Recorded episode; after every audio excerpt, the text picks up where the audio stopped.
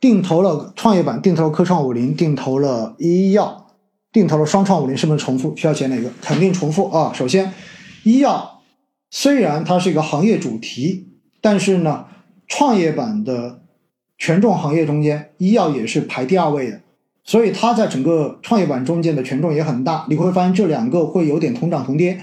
同时呢，双创五零中间绝大多数又都是创业板的权重股，所以呢，双创五零的这种涨跌跟创业板又会有比较高的同步性。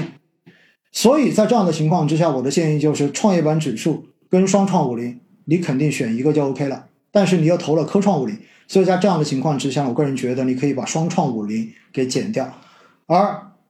医药的行业指数跟科跟创业板呢，就看你自己对于医药是不是非常的执着，会不会对于医药有长期的信仰。如果有的话，你选择这个行业指数坚持下去，我觉得也无所谓，好吧？这就是对于你这一个持仓我自己的一个看法。然后投资科创五零是买新发好还是买持盈好？作为指数基金，为什么要去买新发呢？所有的指数基金哈，如果是新发的，我都不建议大家直接投。为什么？因为指数基金本身目的就是为了跟紧标的指数的涨跌，所以你只要看对应指数的一个估值，就可以做自己的投资决策。而如果是一只新发的指数基金，本身它是空仓，所以它还有一个建仓速度的问题。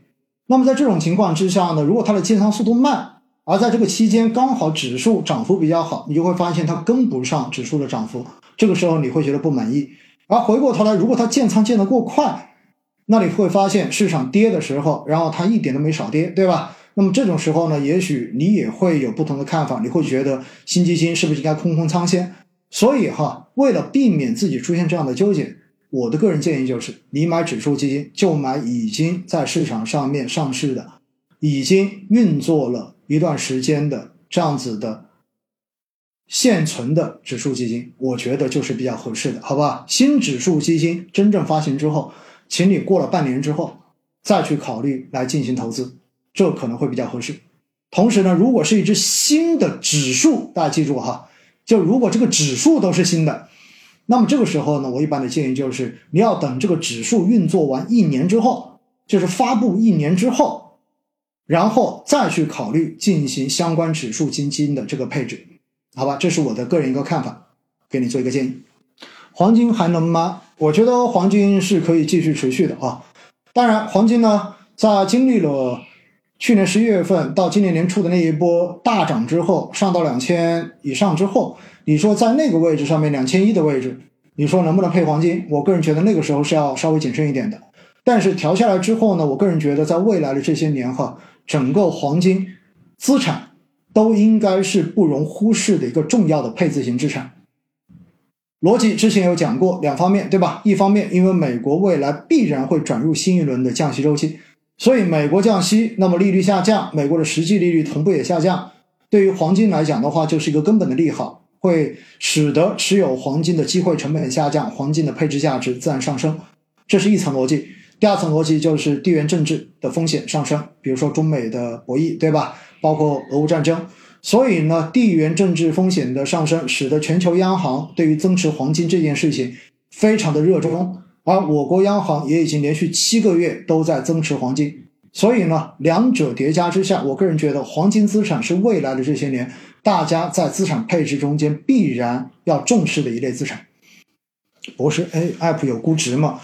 所有的实时估值功能都会下架，这不是说某一家公司下架，某一些公司可以不下架的，因为这相对而言是一个行业的指导。